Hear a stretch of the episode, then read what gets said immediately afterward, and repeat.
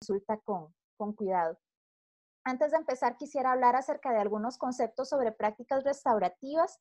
Las prácticas restaurativas, algunas personas las llaman un movimiento social, algunas personas las llaman una ciencia social, pero ciertamente es un campo emergente de investigación surge con la justicia restaurativa a mediados del siglo XX. En Costa Rica hay una ley de justicia restaurativa, sé que en México también se trabajaba mucho desde la parte judicial penal y a finales de los años 90 ya empieza a surgir todo un movimiento y toda una inquietud de pensar, bueno, si la justicia restaurativa es una respuesta evolucionada, social y sensible para lo que es el trabajo con juventud y con población adulta en el sistema penal, ¿cómo no vamos a incorporar todas estas prácticas en lo que es el sistema escolar?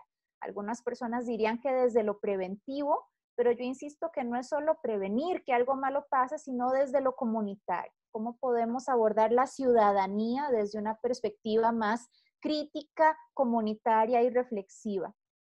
El IIRP, esas son las siglas de, en inglés, International Institute for Restorative Practices, que es el Instituto Internacional de Prácticas Restaurativas.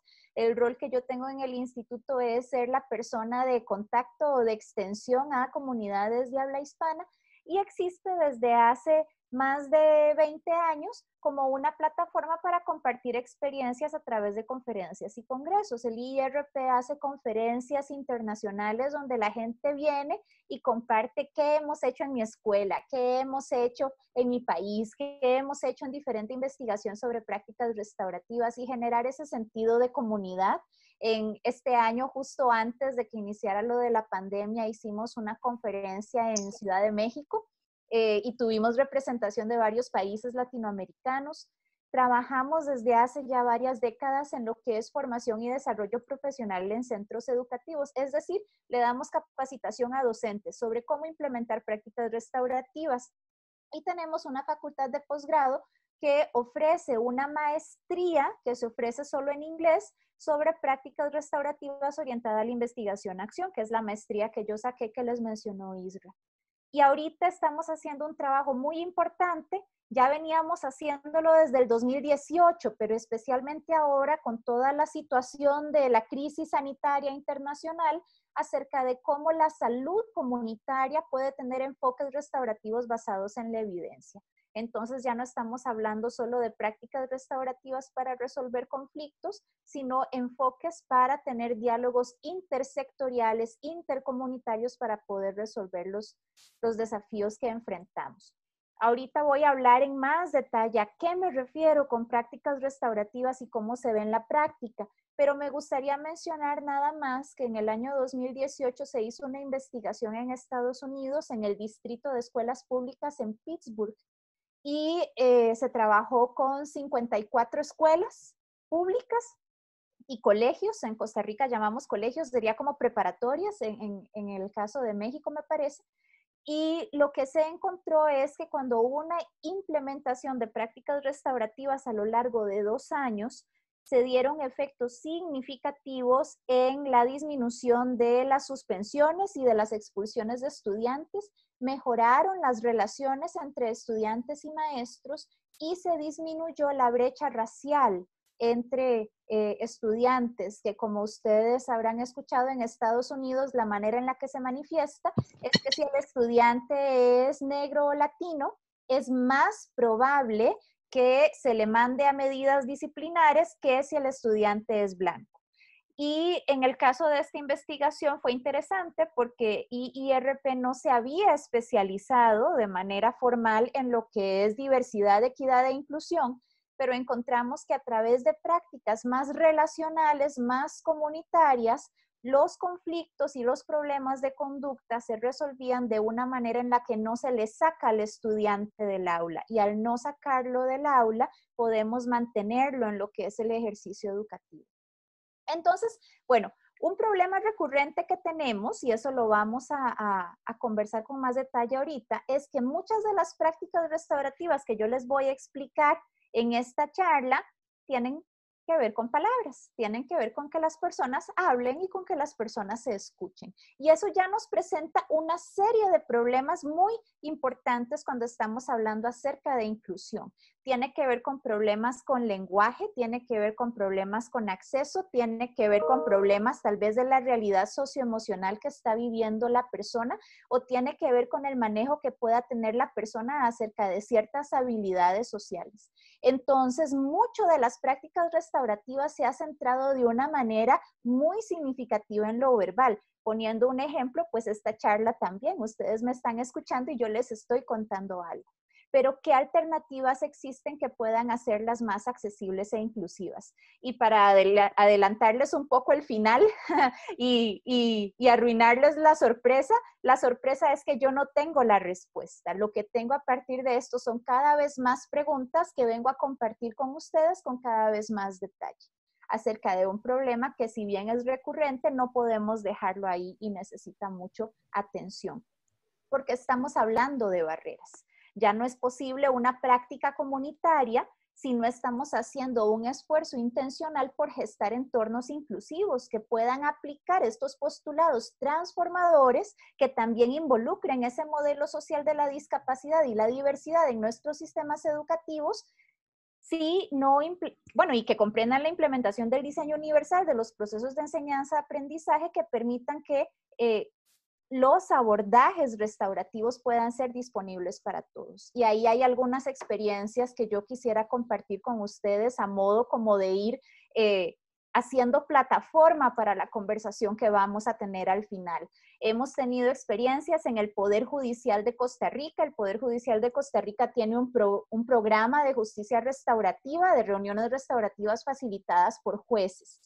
Es un programa robusto, interesante, fuerte, quizás eh, algunos de ustedes que lo pueden conocer un poco más, pero una de las grandes preguntas que nos hacemos es, bueno, la justicia restaurativa que ya está definida por ley en Costa Rica, ¿qué tanto puede aplicarse en comunidades indígenas cuando no tenemos intérprete y cuando todos los protocolos están elaborados en, en español? Si estamos hablando, por ejemplo, aquí puse algunos ideogramas Bribri y que son algunas de las lenguas indígenas que se hablan acá. ¿Qué pasa en temas de género también? Hay una investigación muy interesante que se hizo en Canadá eh, hace más de 10 años sobre una situación de crimen donde estaban involucradas unas personas adolescentes. La investigación se hace acerca de cuál fue el manejo mediático, cómo los medios de comunicación manejaron esta situación donde se buscó hacer justicia restaurativa, es decir, en lugar de meramente mandar a las personas a la cárcel, buscamos que hagan un plan de reparación del daño que han causado. Y lo que se encontró es que a nivel de medios de comunicación, el remordimiento o el arrepentimiento que mostraban las personas adolescentes era mejor recibido si venía de un hombre. Pero si el remordimiento venía de una adolescente mujer, se pensaba que era manipulación. Entonces ahí hay todo un tema interesante de barreras que tienen que ver con el género. En un año como este, pues hablamos de barreras tecnológicas importantes. ¿Qué tanto ustedes me pueden escuchar bien o me escuchan entrecortada? ¿Qué pasa si Zoom nos saca de la reunión o si se va la luz? O hablar inclusive de la suposición de que todos tenemos acceso a Internet. ¿Y eso qué significa? ¿Qué significa para nuestros estudiantes? En prácticas restaurativas, el lenguaje verbal y no verbal ha sido una parte muy importante de la práctica, pero está asumiendo que las personas entran en una neurotipia donde todos tenemos la misma manera de expresarnos y de dar y de recibir mensajes. Y eso no es generalizable. Estamos hablando de cuestiones que tengan que ver con el idioma, como por ejemplo, qué tanto podemos tener interpretación. En mi caso, yo hablaría del ESCO, que es el lenguaje enseñas costarricense, pero de lo que es comunicación enseñas, o sensibilidad al trauma. Hay ciertas personas que en una situación restaurativa, por ejemplo, donde tienen que reunirse cara a cara con una persona y tener una conversación, puede ser que sus situaciones de trauma afloren en esa situación y qué tan sensibles somos para recibirlas, además de los trastornos emocionales que podemos enfrentar. En un año como este ya hablamos acerca de la segunda pandemia, que son los trastornos del estado del ánimo, trastornos de ansiedad, trastornos de depresión. Estamos hablando entonces de diferentes barreras, porque como sabemos, la discapacidad es una realidad social no está en la persona, sino en el ambiente o el entorno que no está haciendo todo lo que necesita para sobrepasar las barreras que le permitan a la persona poder vivir en su máxima potencialidad sus oportunidades de desarrollo. Sin embargo, aunque yo mencioné que las prácticas restaurativas tienen mucho que ver con lo verbal y con las conversaciones, yo sí quisiera detenerme un momento para hablar acerca de qué entiendo yo por prácticas restaurativas. Y si alguno de ustedes ha tenido charlas conmigo en el pasado, eh, esta es una parte que yo repito un poco y que la uso en todas las charlas, pero es como para poder establecer un lenguaje común. Cuando hablamos de prácticas restaurativas, ¿de qué estamos hablando? Porque, por ejemplo, si yo hablo de restauración dental, es decir, yo voy al consultorio del dentista y tiene un folletito que dice restauración dental y cuánto cuesta. Ahí él se está refiriendo o ella se está refiriendo a cómo va a restaurar una pieza dental que se rompió.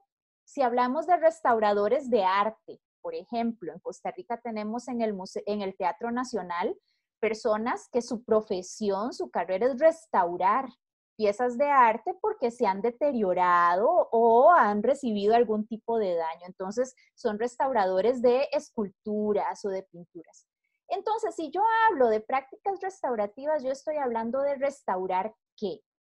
Porque parto de la premisa de que si hay que restaurar es porque algo se rompió, es porque algo no ha alcanzado su integridad. Lo primero es entender que hablamos de prácticas restaurativas porque reconocemos que vivimos en una sociedad que por naturaleza es injusta y es desigual. Y ahí me agarro un poquito de lo que es la experiencia también de la comunicación no violenta, de la cual habla Marshall Rosenberg. Cuando Marshall Rosenberg escribe su libro Comunicación no violenta, un lenguaje para la vida, él menciona, creemos en la comunicación no violenta porque reconocemos que el mundo es violento. Con las prácticas restaurativas es parecido. Reconocemos que vivimos en una sociedad injusta y desigual y por tanto las prácticas buscan restaurar. ¿Restaurar qué? Tres cosas. Buscamos restaurar la dignidad de la persona. Siempre buscamos tener un enfoque orientado a la dignidad humana desde los afectos y que siempre separa la conducta de la persona. Una cosa es lo que la persona es y otra cosa es lo que la persona hace. Y en una práctica restaurativa puede ser que digamos usted necesita revisar su conducta o necesitamos hablar acerca de cómo este comportamiento nos hace daño, pero la persona siempre es valiosa e importante. Esta restauración del valor de la persona se puede hacer en algo tan sencillo como cambiar la manera en la que hablamos cuando se da un daño o cuando hay un problema de conducta. Y ahí pues toda la parte de apoyo conductual positivo es muy coincidente. Cuando hablamos, por ejemplo, de cómo es diferente decir, es que esta niña es una mentirosa, a decir, es que esta niña está mintiendo mucho. ¿Ven cómo cambia la diferencia, ¿verdad? Ven cómo cambia el, lenguaje. O por ejemplo, cuando nosotros decimos, por ejemplo, este chiquito es un problemático, a decir, este chiquito está incurriendo en mucho problema de conducta. Cuando logramos hacer esa separación, que en ocasiones le llamamos esa externalización, externalizamos la, el comportamiento de la persona, decimos, la niña es valiosa, el chiquito es valioso, es importante, ¿qué es lo que está pasando con su comportamiento? Pero su dignidad, su valor, siempre lo restauramos, siempre lo mantenemos, siempre lo protegemos. De lo segundo que hablamos, cuando hablamos de prácticas restaurativas, es de tener relaciones sanas. ¿Cómo restauramos las relaciones? Si ustedes han oído o leído sobre prácticas restaurativas en el pasado, es probable que se hayan encontrado con un gráfico como el que, estoy poniendo en la lámina acá donde tenemos dos ejes que se cruzan, uno que va de abajo para arriba, que dice control, y uno que va de izquierda a derecha, que dice apoyo y entonces busca cruzar. Si yo tengo alto control pero muy bajo apoyo, mi comportamiento, mi práctica es punitiva, hago las cosas contra la persona. Si tengo un bajo control y también un bajo apoyo, mis prácticas van a ser negligentes porque no estoy haciendo realmente nada. Si tengo un alto apoyo, mucho apoyo, pero muy bajo control, no pongo límites, mis prácticas son permisivas, es decir, hago las cosas para las personas. Y buscamos que las prácticas sean restaurativas cuando hacemos las cosas con las personas, con alto control y con alto apoyo. A esta ventana de la disciplina social nos referimos cuando decimos cómo restauramos relaciones para que sean saludables. Ahora, este gráfico lo hemos estado utilizando desde hace varios años. A mí me gusta esta versión más moderna que ustedes pueden ver acá, que la desarrolla Dorothy Van Diering, que es una investigadora canadiense, lo publica en el año 2013, aunque hay un libro del 2016 que ella publica al respecto, donde ella dice, bueno, realmente de qué estamos hablando. Cuando hablamos de control, de lo que estamos hablando es de reconocer que la persona es capaz porque es persona y de honrar su capacidad, de honrar su autonomía, de honrar todo lo que puede hacer, de, de abajo para arriba. Mientras que de izquierda a derecha reconocemos que las personas merecemos amor y pertenencia porque somos personas. Entonces, ¿qué es lo que buscamos con las prácticas restaurativas? Reconocer que las personas son sujetos, son personas que merecen ser honrados cuando hacemos las cosas con ellos en lugar de pensar que son personas a las que hay que hacerles las cosas como si fueran objetos que deben ser controlados, personas por las que hay que hacer las cosas porque son como objetos que tienen que ser atendidos o rescatados o como objetos que pueden ser ignorados, invisibilizados y entonces yo no hago nada. Así que lo que les mencioné, que es lo primero que restauramos, el valor de la persona, separamos a la persona de su conducta. El valor de las relaciones, ¿cuáles son las relaciones sanas en las que yo puedo reconocer a la otra persona como capaz y merecedora de amor y pertenencia. Le pongo límites en un contexto de apoyo y de afecto. Y estas relaciones son las que nos permiten entonces poder caminar juntos. Como ustedes pueden ver, una relación restaurativa de este tipo no es algo que yo definí en una conversación, que conversamos un día y ya quedó bien sino que requiere de esa constante tensión, de ese constante revisar, de ese caminar cada día. Significa un esfuerzo permanente, no un acomodarnos en que esto es una fórmula sencilla y ahí va la vida, se va a acomodar sola, ¿no? Requiere de involucrarnos de manera muy intencional. Y finalmente, las prácticas las llamamos restaurativas cuando restauran la confianza comunitaria. Y ese sentido de comunidad en el que hay confianza funciona cuando los procesos en la comunidad son justos, cuando las personas tienen la oportunidad de participar activamente y pueden ser activamente escuchadas, cuando las personas que toman decisiones explican y son transparentes y rinden cuentas acerca de cómo se están tomando las decisiones y cuando hay claridad de expectativas porque hay una retroalimentación constante. Entonces, Prácticas restaurativas restauran que el valor de la persona porque separamos a la persona de su comportamiento. La persona no es lo peor que ha hecho en su vida, la persona no es tampoco lo mejor que ha hecho en su vida, la persona es una persona. Y su comportamiento, pues ahí se verá, pero la persona siempre es importante. Restauramos el valor de las relaciones con alto control, alto apoyo, reconocemos y honramos la capacidad en un contexto de afecto y restauramos la confianza comunitaria cuando los espacios son inclusivos, participativos, transparentes y hay comunicación y mucha claridad de expectativas. Entonces, si en la práctica muchas de las acciones restaurativas que hemos aprendido son sumamente verbales y eso nos presenta un problema muy importante y que no hemos logrado resolver, el corazón de las prácticas restaurativas sí debería irse dirigiendo hacia la inclusión. Y tenemos prácticas, por ejemplo, como declaraciones afectivas, preguntas restaurativas, reuniones espontáneas, hacer círculos con las personas, tener algunas reuniones restaurativas formales. Estas reuniones formales son el tipo de protocolos que se utilizan en el Poder Judicial. Y si ustedes ven, son muy verbales, dependen de la capacidad verbal de comunicación no verbal en directo, dependen de la capacidad para prestar atención por periodos de tiempo.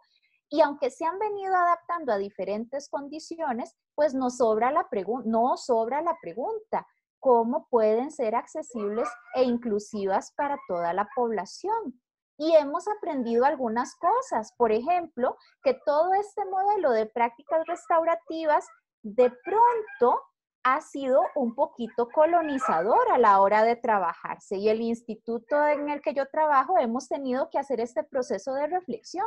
De pronto pensamos que una capacitación, por más buena que sea, le acomoda a todo el mundo en lugar de reconocer que cada comunidad, cada país, cada cultura tiene sus particularidades donde las herramientas tienen que adaptarse y tropicalizarse. Hemos reconocido que a veces no basta con hacer las cosas con las personas.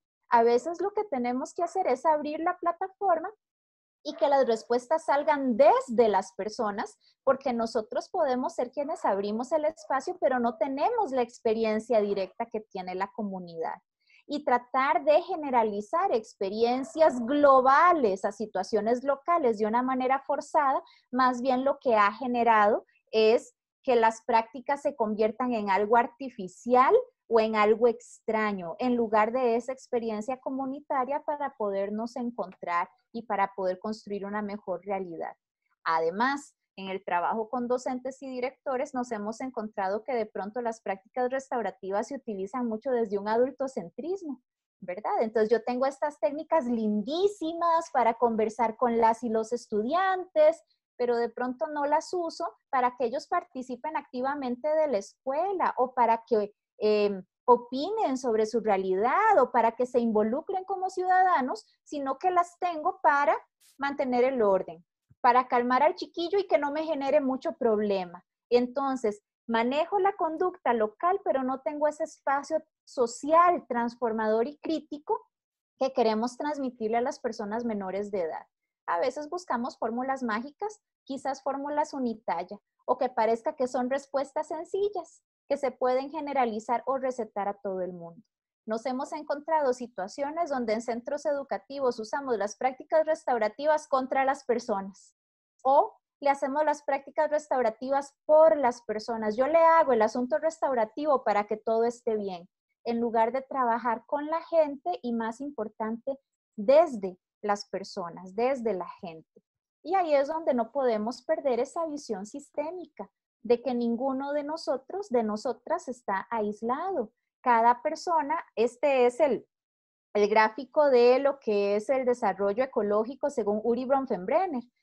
Y aunque se refiere al desarrollo del niño, aplica para cada uno de nosotros. Cada persona tiene una interacción con su microsistema, que es su sistema familiar, con su mesosistema, donde hablamos de otros sistemas más pequeños, el barrio, los amigos, la comunidad religiosa, la escuela, y otros sistemas más amplios, como los medios de comunicación, el sistema educativo, el gobierno, eh, todo lo que son centros comerciales y por supuesto los momentos históricos que estamos viviendo.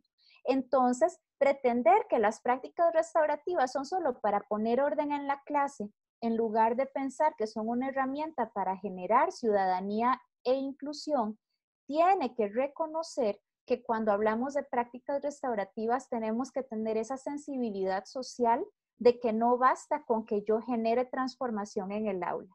¿Cuál es el nivel de organización que nos está haciendo falta para de verdad tener voz y práctica en la, en la transformación y el mejoramiento de la sociedad, porque todos estamos interconectados. Y ahí es donde si ven de fondo que pongo una telaraña, ¿verdad? Si yo muevo uno de, los, de las hebras de esa telaraña, todo se mueve. Y si rompo una, puede ser que todo se caiga. Pero el asunto es que no podemos trabajar o ver estos fenómenos en aislamiento. Y es parte de reconocer esa noción de que yo no trabajo con las personas desde esta perspectiva asistencialista. Aquí vengo yo a ayudarle a usted que me necesita, sino poder reconocer esa visión sistémica de que somos interdependientes y que nos apoyamos unos a otros porque como sociedad somos interdependientes. Entonces, bueno, aquí yo lo que tengo son un montón de preguntas. ¿Cómo podemos tener prácticas restaurativas que sean sensibles al trauma, siendo que no todas las personas que las practican necesariamente pueden ser psicólogas y psicólogos? Y no se trata de que personas que no tengan la formación empiecen a hacer terapia, pero sí de reconocer que post pandemia vamos a tener un montón de situaciones muy complicadas con las que vienen los niños y las niñas que ya existían desde antes, pero que se han agravado y que de pronto no estamos preparados para entender. También entender que estamos viviendo una situación social con un impacto en, las, en los temas de violencia de género significativo. Por lo menos en Costa Rica, todo lo que es la situación de territorial, territorial, me enredé con la palabra, de manejo de territorios indígenas es sumamente convulsa la accesibilidad a Internet ha hecho aún mucho más grandes las brechas educativas. Y yo hablo de mi país, ustedes me pueden hablar de, cómo será la situación de ustedes, pero empieza a pasar con el tema de acceso a Internet o disponibilidad de recursos de Internet, pues un poco lo que, lo que decía la Biblia, hablando de otras cosas muy diferentes, pero cuando dice es que al que ya tenía ahora se le da todavía más y al que no tenía hasta lo poquito que tenía ya se le quitó. ¿Verdad? Y además de las preguntas recurrentes acerca de accesibilidad y acerca de poder em, abordar, tener espacios educativos que sean sensibles e inclusivos.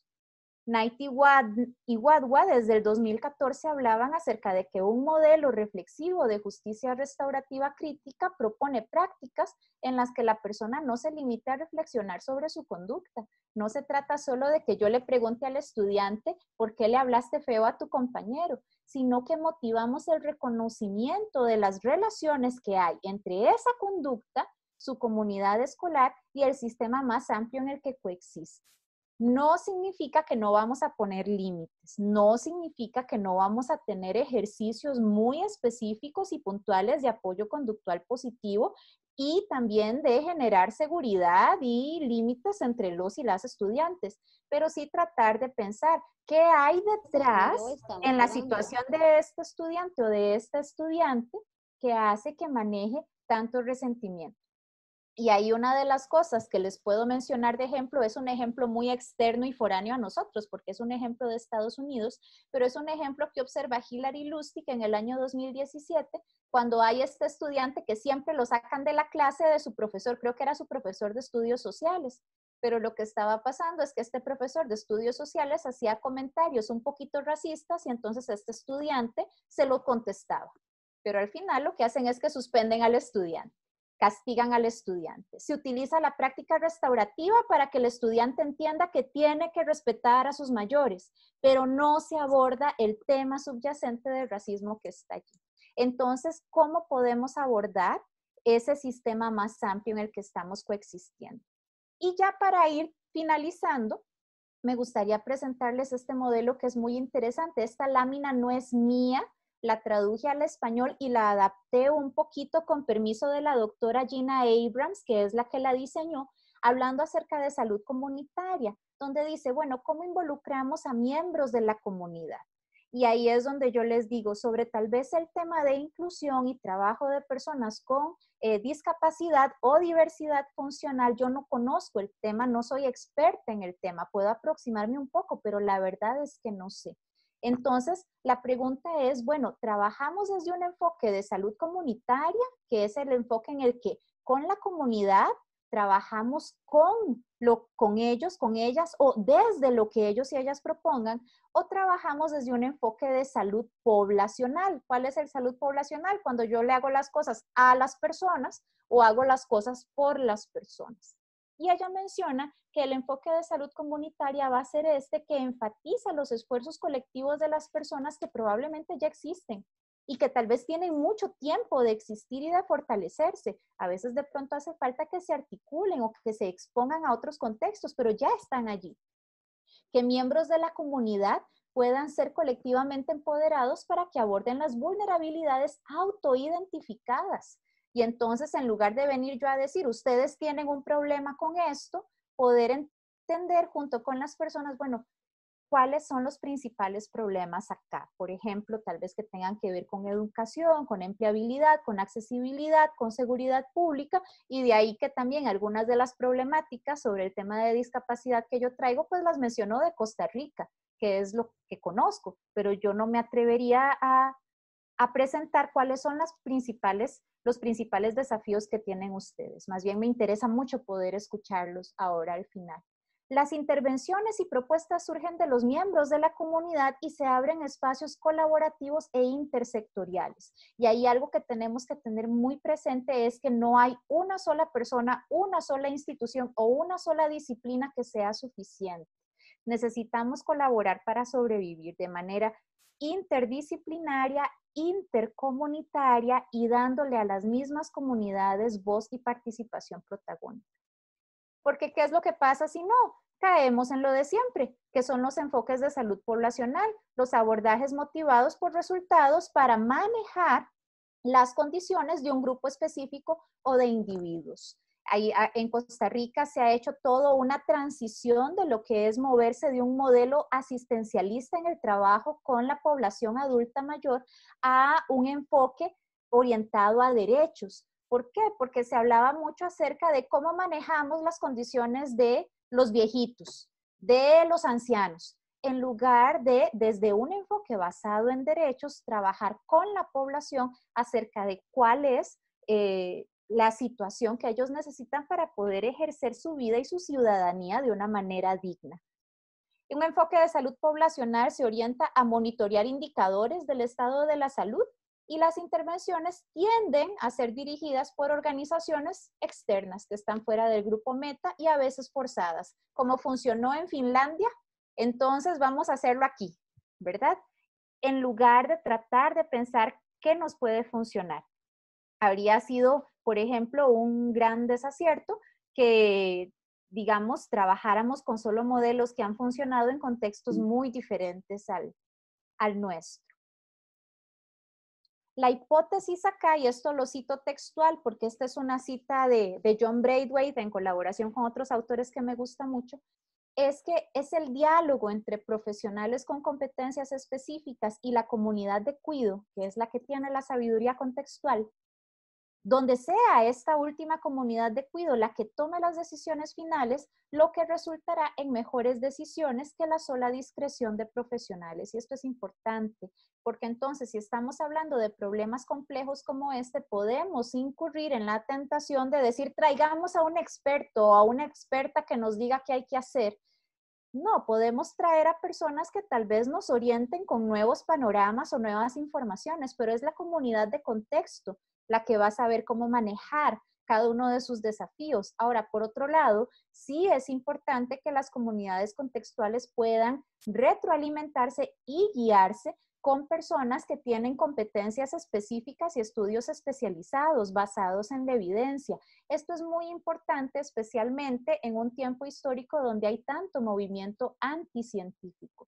Entonces, ¿cómo podemos generar esos diálogos donde lo que arroja la investigación y la evidencia pueda interactuar con la sabiduría del contexto, porque cada comunidad es única? aquí traigo esta frase que me gusta mucho.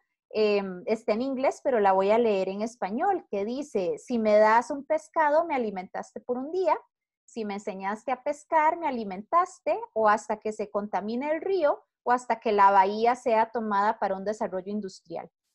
Pero si me enseñas a organizarme, entonces cualquiera que sea el desafío, podré unirme junto a mis pares y diseñaremos una, nuestra propia solución. Entonces, se trata de cómo fortalecer la comunidad para abordar la incertidumbre en conjunto. Y ahí es donde, aunque las prácticas restaurativas de manera específica necesitan madurar para volverse más inclusivas y más accesibles, sí nos están presentando una forma de ver el mundo basada en restaurar la dignidad de las personas, restaurar relaciones sanas restablecer confianza comunitaria, que son principios claves que nos pueden permitir organizarnos para diseñar soluciones que nos permitan construir una sociedad más justa.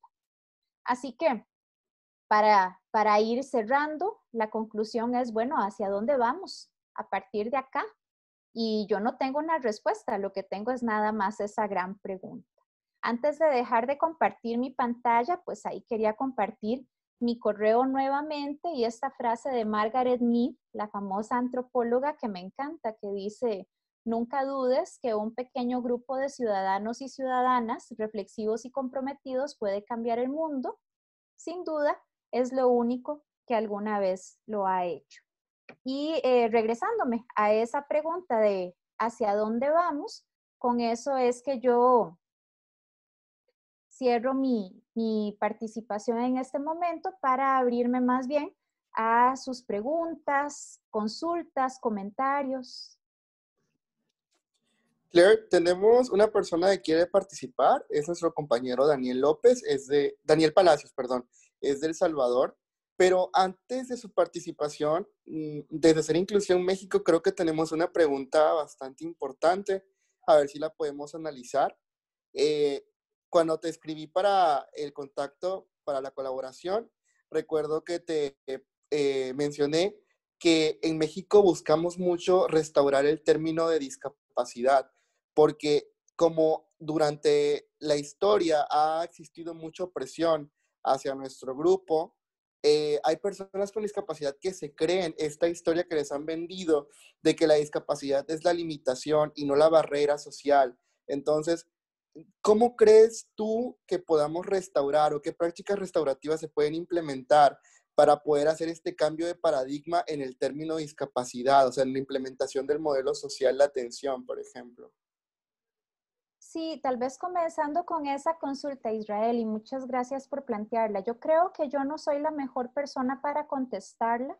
No solo no es mi campo de especialidad, sino que yo también estoy en ese mismo camino de sensibilización, pero sí te puedo compartir un poco de mi experiencia. Yo soy profesora de psicología en la Escuela de Orientación y Educación Especial. Aunque mis cursos son de psicología, sí tengo estudiantes de educación especial que están en primer ingreso. Así es como se llama la carrera.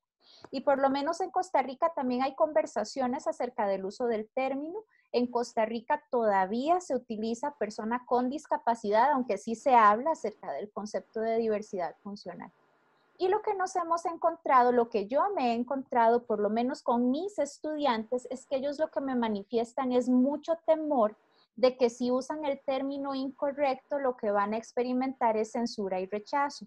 Por supuesto, estos son estudiantes universitarios muy jóvenes, un poco inmaduros, tal vez su pregunta o su temor es un poco egocéntrico, pero algo que nos ha ayudado mucho es tener espacios con la misma comunidad con personas que comenten sobre su experiencia o personas que han trabajado eh, con todas estas temáticas por muchos años para tener conversaciones de qué es lo que está detrás de los términos, en lugar de nada más memorizar cuál es el término adecuado. Adecuado, ok. No tener la reflexión de qué es lo que está detrás de por qué el término va evolucionando. Entonces, por ejemplo, con mis estudiantes, uno de los ejercicios interesantes que tenemos es cuando hablamos acerca de por qué nos movemos de hablar de necesidades educativas especiales a hablar sobre barreras. Y entonces tenemos esta conversación que le da como ese carácter histórico, ese carácter también de ponerle rostro, de ponerle historia, de conectarse con qué es lo que está detrás,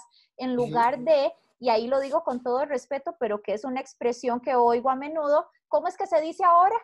¿Verdad? Que ya lo convierte entonces en una práctica más mecánica y superficial. Yo creo que es como rescatamos esa parte relacional. Lamentablemente, eso a menudo lo que significa es que la gente espera que sea la comunidad la que habla esos espacios para educar a la población, en lugar de que la gente tome ese rol proactivo de educarse es que no existe una cultura de la discapacidad en los países latinoamericanos, es lo que ocurre, la gente no está acostumbrada a tomar esta clase de cursos, por ejemplo, en los cuales buscamos generar ambientes inclusivos y respetuosos. Algo que ayuda, y hablo nuevamente de mi contexto porque es el que conozco, es que en Costa Rica todo lo que es la carrera de educación especial se ha venido incorporando a lo que es el trabajo con la población estudiantil en general, aunque por supuesto con la sensibilidad a las situaciones eh, o, a la, ¿verdad? a diferentes tareas específicas. Pero entonces eso les está dando una plataforma para que tengan una voz más protagónica en la cultura escolar y en el clima escolar. Y eso es una oportunidad buena para la educación de la población educativa en, general. Gracias, Claire. Tomamos nota de todos tus consejos. Eh, Daniel, ¿quieres activar tu micrófono para que te escuchemos. Majo, ¿lo puedes apoyar también, por si acaso? Hola, buenas tardes, ¿me Ah, escuchan? Perfecto, te escuchamos perfecto. Ok, ok. Este, an- de antemano, muy buenas tardes a la licenciada eh, Claire, así como, así como al licenciado Israel y a cada uno de los organizadores. Bueno, yo soy estudiante de la licenciatura en Sociología de la Universidad del Salvador. Soy persona en condición de discapacidad visual. Me parece muy interesante el tema compartido el día de ahora, las prácticas restaurativas. Es un, es un tema totalmente nuevo para mi persona, muy enriquecedor, el cual me deja muchas expectativas, puesto que en mi país se maneja todavía el modelo médico rehabilitador en todos los niveles sociales. Aunque tenemos recientemente aprobada la nueva ley especial de inclusión, pero hace falta mucho por hacer. Eh, estados latinoamericanos, en su mayoría, no ponen en práctica lo que son, valga la redundancia, prácticas restaurativas en todos los niveles sociales. No solamente hay que, hay, hay que hablar sobre los derechos humanos de nosotras las personas con discapacidad, sino que yo puedo abonar al tema de qué estamos haciendo, además de promover la concientización y la validación y garantía de nuestros derechos, pero qué, qué estamos haciendo para restaurar la justicia social y la inclusión social para nosotros las personas con discapacidad. ¿Qué hace el Estado? ¿Qué hace la sociedad en general? ¿Qué hacen las instituciones públicas y privadas? Y bueno, para concluir, yo concuerdo con la, con- la licenciada respecto a las barreras eh, para las personas con discapacidad. Cuando se menciona que las barreras en muchas ocasiones están internamente o están externamente, pero hay un intermedio. Las barreras, mm, la barrera más grande que puede existir y que da pie a las barreras en el entorno son las barreras aptitudinales, según el índice de inclusión, ¿verdad? Pero las barreras en muchas ocasiones comienzan en las aptitudes y las aptitudes eh, proyectan, idealizan y concretizan las barreras arquitectónicas, políticas, económicas y culturales, etcétera. Por eso, para comenzar la reconstrucción del tejido social en culturas con bastante anomia social como la latinoamericana, con poca cultura de inclusión, es necesario poner en práctica la justicia restaurativa, las prácticas restaurativas, junto con la restauración del tejido social. El tejido social es necesario tomarlo en cuenta y yo por eso comparto lo que mencionó en, este, en, en esta tarde la licenciada. Ese sería mi aporte y pues eh, muchísimas gracias y acá me queda la expectativa.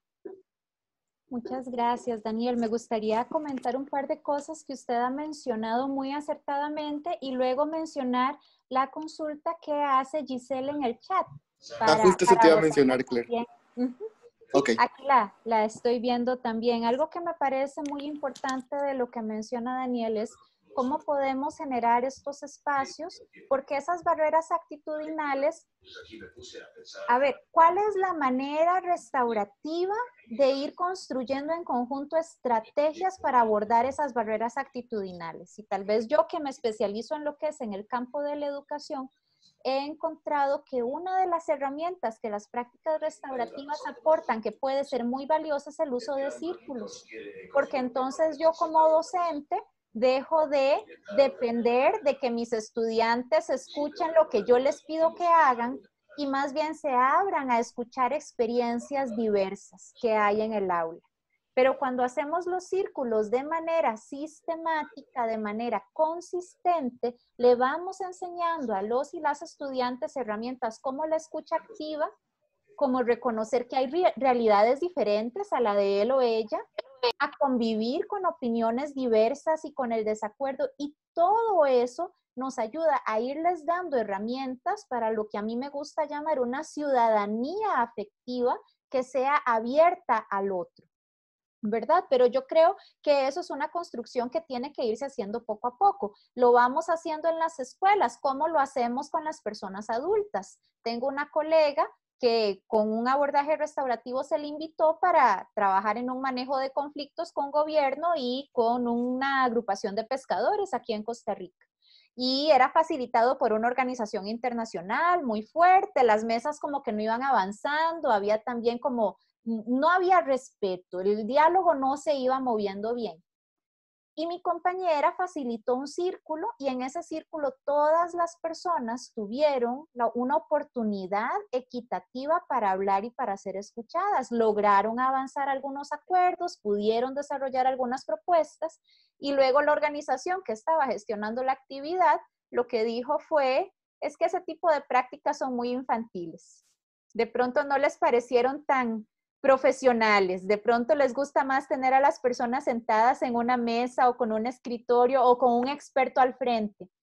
Mientras que tener estos encuentros en círculo requiere pues la vulnerabilidad y la humildad de que a cada quien le toca escuchar y ser escuchado y presentarse en su realidad y en su experiencia honesta, ¿verdad? Y eso pues yo creo que es un desafío que nos gustaría pensar que se va a movilizar de arriba hacia abajo, pero aunque hay ley para la justicia restaurativa, aunque hay política educativa para la justicia restaurativa, y es mejor tenerla que no tenerla, en realidad hemos visto que como movimiento social, como práctica social, su movimiento más bien es de abajo hacia arriba.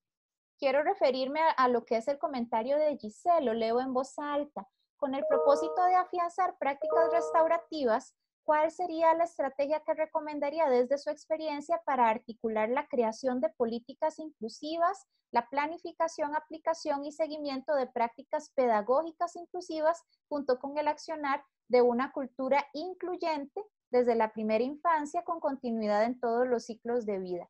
Me parece que es una excelente pregunta. Yo no tengo el contexto para responder de acuerdo a la realidad de cada uno de sus países. Yo puedo responder desde Costa Rica. Me parece que una de las principales cosas que uno tiene que hacer es honrar las buenas prácticas y los esfuerzos ya existentes. En Costa Rica, por ejemplo, contamos con una eh, jurisprudencia robusta en temas de legislación para la discapacidad y protocolos para su cumplimiento. Para justicia restaurativa hay una ley, las leyes que tienen que ver con educación o con justicia penal juvenil. Tenemos como una jurisprudencia muy robusta que haría realmente irrelevante tratar de venir a diseñar toda una ley nueva. Pero de pronto las diferentes cosas buenas que existen están como desarticuladas o de pronto muy burocratizadas. Así que las estrategias yo creo que tienen que ver con cómo podemos generar espacios para que diferentes personas que trabajan de una manera muy activa y protagónica en cada una de estas esferas puedan conversar. Y ahí les comento un ejemplo. En justicia penal juvenil, en Costa Rica sí se trabaja justicia restaurativa en algunos casos de bullying o de acoso escolar que se han judicializado en penal juvenil, es decir, ya estamos hablando de la corte. Pero en centros educativos el bullying se considera como algo para lo que no se puede hacer justicia restaurativa. Y hay diferentes razones para ello. Pero entonces es interesante cómo podemos traer a las personas que trabajan con el Ministerio de Educación Pública a tener paneles, conversatorios, experiencias con personas que trabajan en penal juvenil y que puedan reconocer cuáles son esas contradicciones que existen.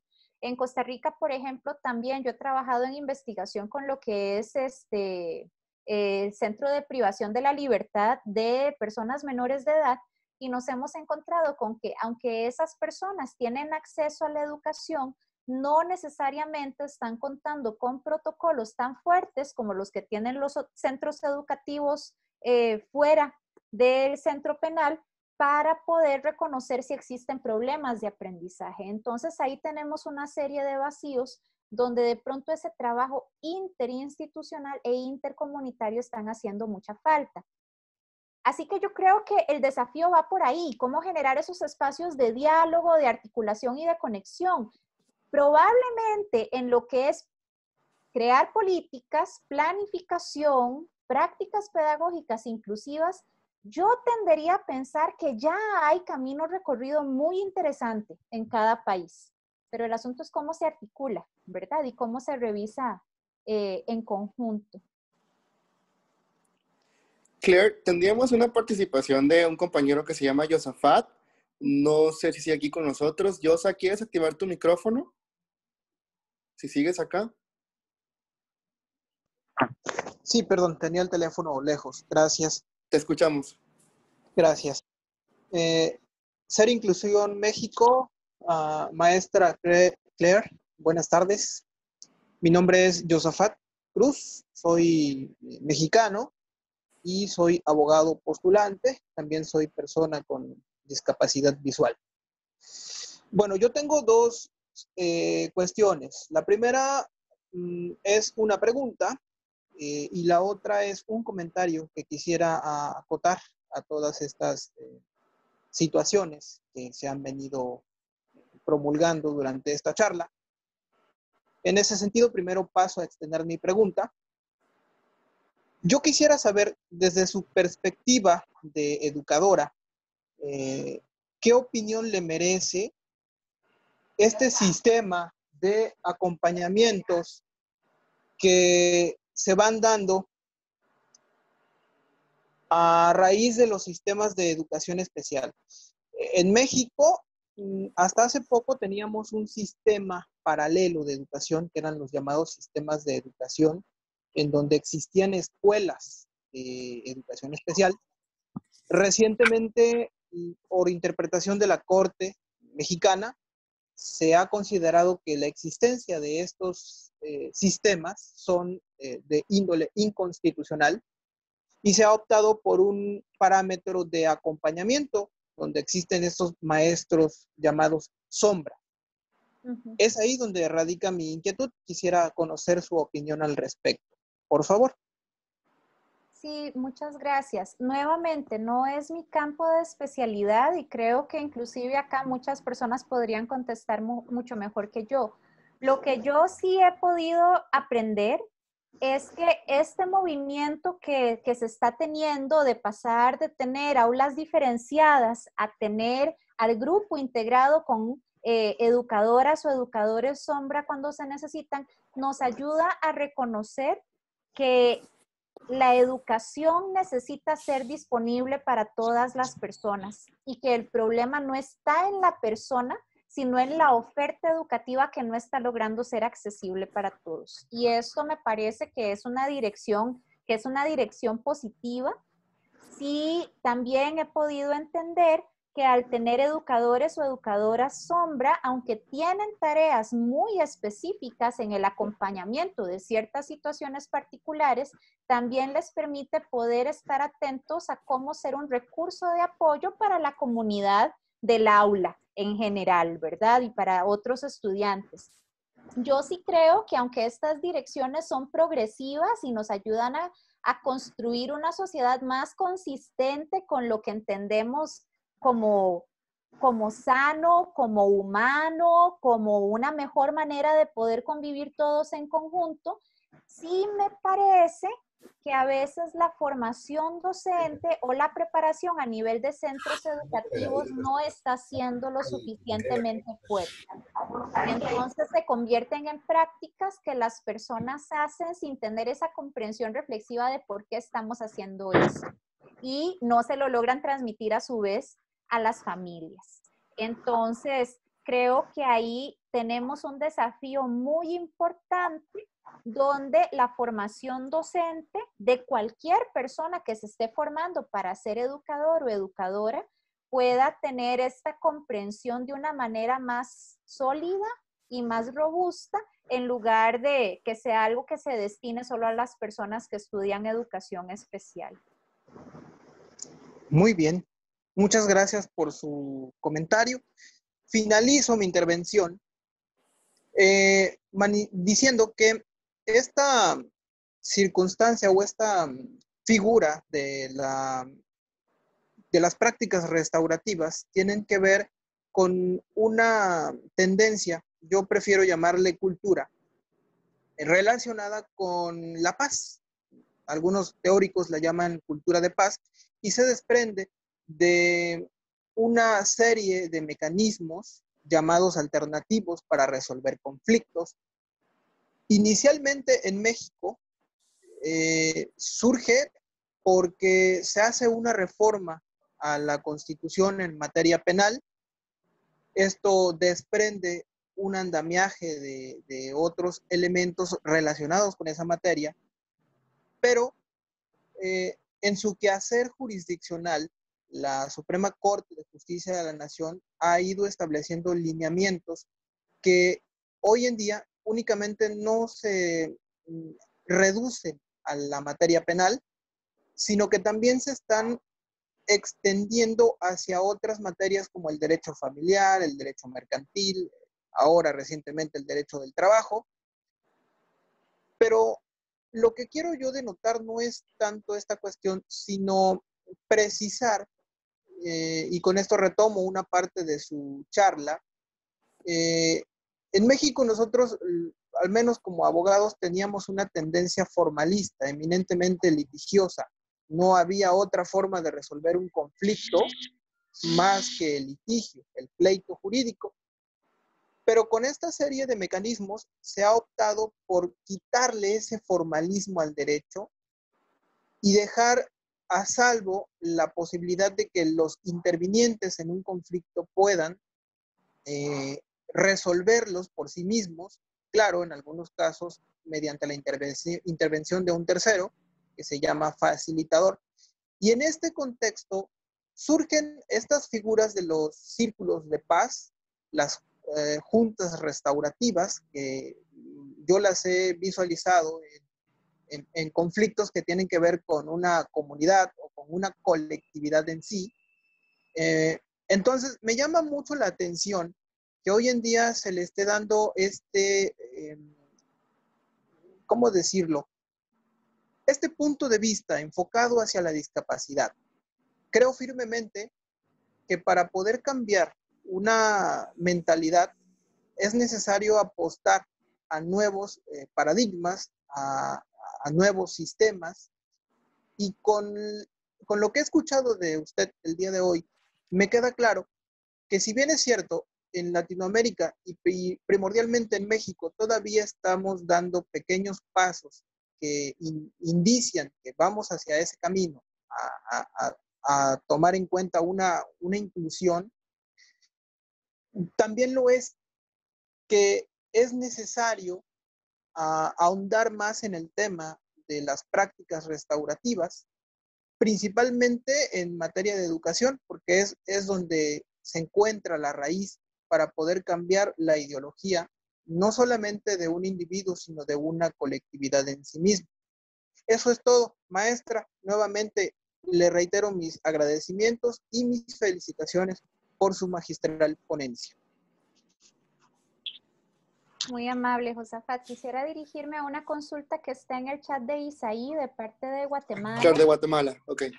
Con respecto a las prácticas restaurativas, me surge una duda. Cuando hablamos de estas prácticas, hablamos no solo de lo que piensan en la sociedad, sino la misma persona con discapacidad muchas veces llega a pensar sobre su propia limitación como algo terrible.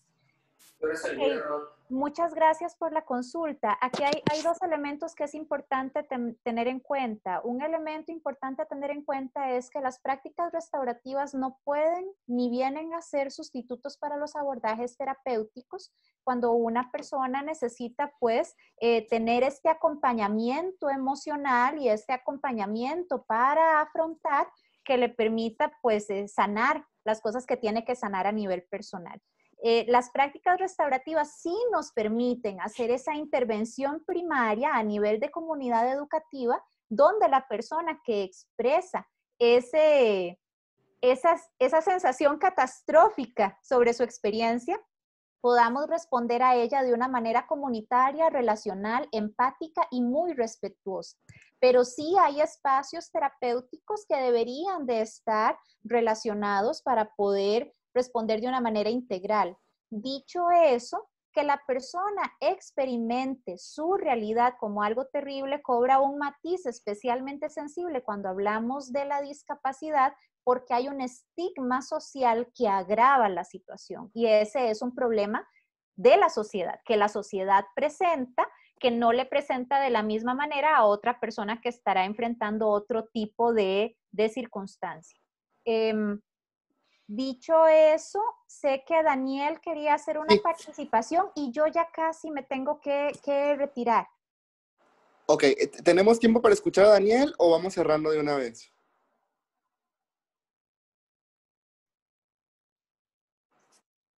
Claire, ¿me escuchas? Sí, te escucho. No sabía que era mí quien me estabas preguntando. No, sí, te preguntaba si tenemos tiempo de escuchar a Daniel. Hola, ¿me escuchan? No, claro, le eh, escuchamos. Ok, eh, sí, Daniel, voy a ser bastante, para ir cerrando. Voy a ser, ok, ok. La temática está sumamente interesante. Creo que han felicitar a Ser Inclusión México por eh, esta magistral ponencia. Tengo un millón de preguntas, pero voy a ser breve en una sola. Eh, no sé, licenciada, si usted conoce del índice de inclusión, porque algo importante, así como todos los presentes acá conocen de dicho índice, porque Josafat hacía énfasis en algo muy importante. porque las personas con discapacidad deben de estar confinados en centros especiales? Sino que lo más importante es, debe de elaborarse comités de inclusión, porque la persona con discapacidad no debe de adecuarse al entorno, sino que debe de ser lo contrario. Y la persona con discapacidad debe de brindar esa, eh, esa accesibilidad que se debe de tener para cómo yo quiero que el entorno se adecue a mis necesidades, porque no podemos adecuar el entorno porque cada persona con discapacidad tiene necesidades relativamente diferentes. Entonces, esa es mi consulta.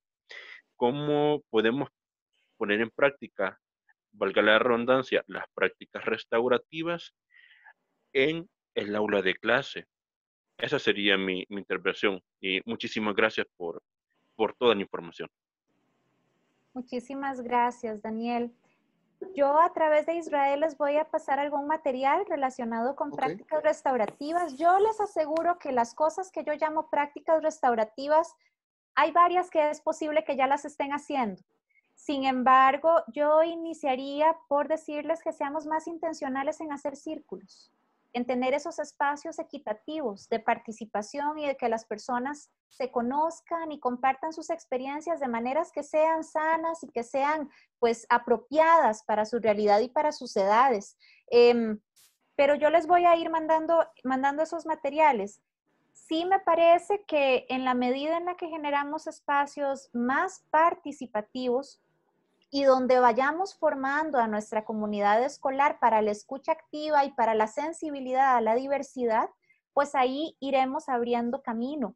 Cada persona tiene sus limitaciones particulares y yo creo que esa es la parte en la que hemos encontrado que estos docentes sombras son muy necesarios para la persona que de pronto no, no se identifica como una persona con discapacidad, pero que sí tiene una serie de necesidades particulares, como bien las tenemos todos. Eh, yo les agradezco también pues, pues su solidaridad y su comprensión en compartir este espacio conmigo. Este es un tema que me inquieta mucho y con el que me siento muy comprometida, pero en el que reconozco que yo misma tengo muchos vacíos y, y agradecerle nuevamente a Ser Inclusión México por el espacio.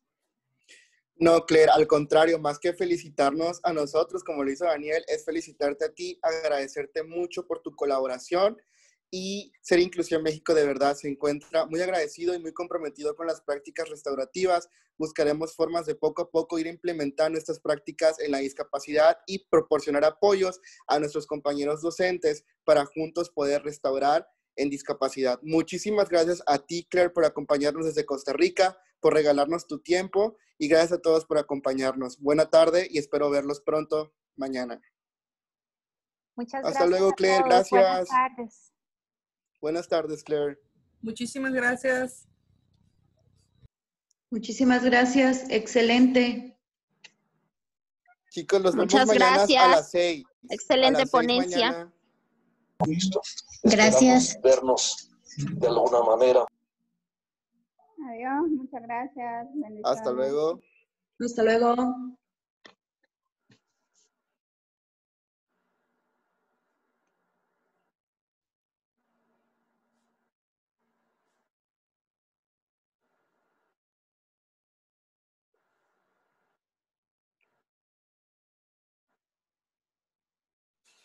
Hasta luego, chicos. Mañana a las 6, no se les olvide, vamos a hablar sobre inclusión en la familia, un tema súper importante.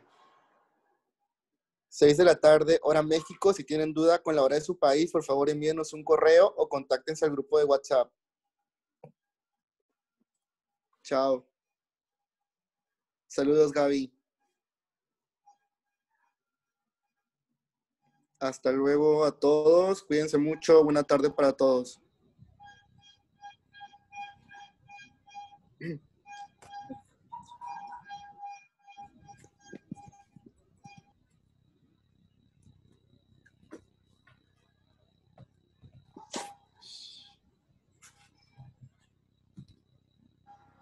Ale, ¿cuántos quedamos? Permíteme un momento. Ok. Somos ocho personas. Nos vemos mañana. Esperábamos tenerlos aquí. Nuevamente mañana. Chicos, mañana nos vemos con el tema de inclusión en la familia. Vamos a tener un excelente ponente como la de hoy, la psicóloga Trinidad Cruz,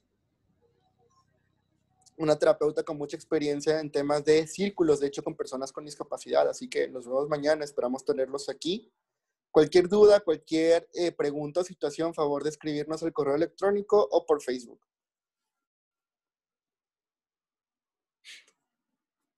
Un saludo a todos, muy buena tarde, buenas noches, cuídense mucho.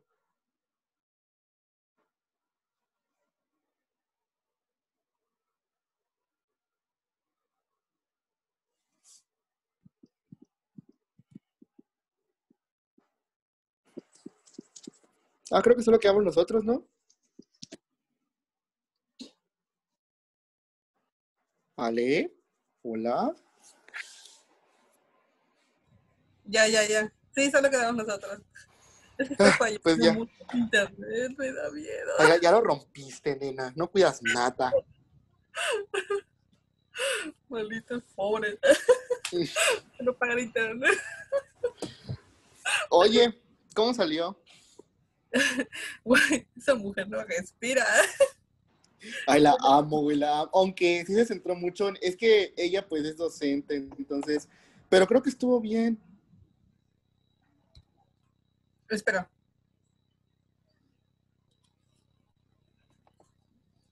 Majo no ha dejado de grabar, ¿verdad?